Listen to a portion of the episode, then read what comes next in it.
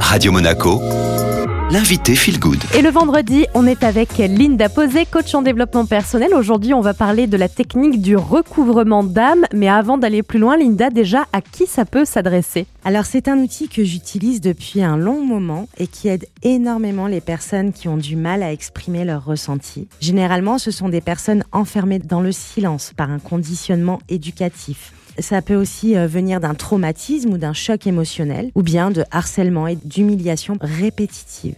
La physique quantique nous le confirme, nous sommes composés de 99,9% d'énergie et d'information et de 0,01% de matière, ce qui signifie que notre corps va nous protéger en nous déconnectant du mental notre corps, c'est ce qui se passe au niveau de la matière, donc du 0,01%. Que se passe-t-il au niveau énergétique, les 99% restants? Eh bien, le recouvrement d'âme permet justement de récupérer cette perte énergétique et de se repositionner consciemment face à ces événements traumatiques. Natacha Calestrémé l'aborde dans son livre La clé de votre énergie avec une part un petit peu plus spirituelle et plus ritualisée. Donc là, Linda, vous allez plutôt nous proposer votre approche que tout le monde peut réaliser et ça s'applique par exemple si on a un problème avec quelqu'un. Exactement, mais ça peut être aussi une situation. Le protocole est de mettre en face de soi une chaise. Nous-mêmes étant assis sur la chaise d'en face. Au milieu, on va mettre une bouteille d'eau à moitié pleine qui symbolisera par la suite la libération. Car n'oublions pas, Julia, l'inconscient adore les symboliques, c'est son langage.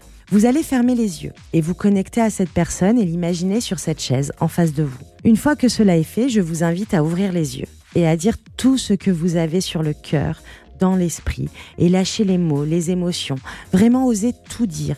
À l'issue de cette décharge, vous allez demander à ce que, à partir de maintenant, vous n'autorisez plus cette personne à vous voler votre énergie et que cet acte clôture cette vampirisation et vous permet de récupérer votre énergie. Et ensuite, vous allez fermer cette bouteille d'eau au centre de la discussion. Donc si je comprends bien, Linda, au début du protocole, la bouteille d'eau est posée entre les deux chaises, elle est à moitié pleine mais ouverte. Quand on a fini de dire tout ce qu'on avait à dire, on referme la bouteille d'eau. Et qu'est-ce qu'on fait de l'eau euh, qui se trouve à l'intérieur? Eh bien, symboliquement, vous allez prendre cette bouteille d'eau, vous allez sortir de chez vous, vous allez verser cette eau chargée en énergie négative dans un jardin, dans un endroit où il y a de la terre, mais pas dans une plante de la maison. Surtout, sortez de chez vous ou du cabinet. Vous versez cette eau en demandant à toutes ces énergies de se purifier grâce à l'énergie de la terre. Symboliquement, vous allez dire par exemple, je demande à ce que la terre purifie cette énergie et cette eau qui la transporte et enfin, vous allez laisser œuvrer. Voilà donc pour le protocole du recouvrement d'âme. Si vous avez loupé des étapes, vous avez le replay disponible sur toutes les plateformes en tapant Radio Monaco Feel Good. Linda, merci beaucoup. À la semaine prochaine et c'est maintenant le retour de la musique.